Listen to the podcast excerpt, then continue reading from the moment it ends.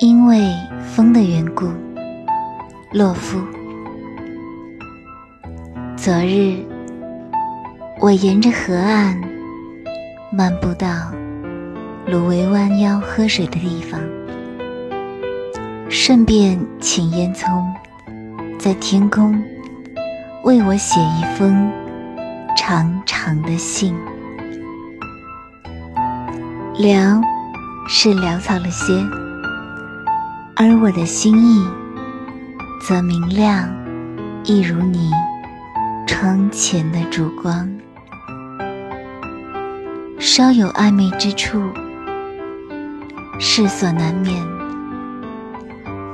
因为风的缘故，此信你能否看懂，并不重要。重要的是。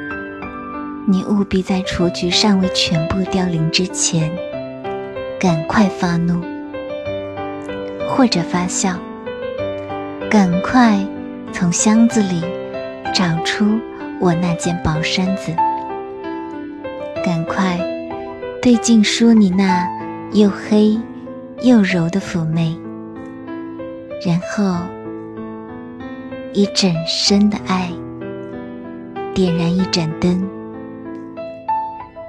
我是火，随时可能熄灭，因为风的缘故。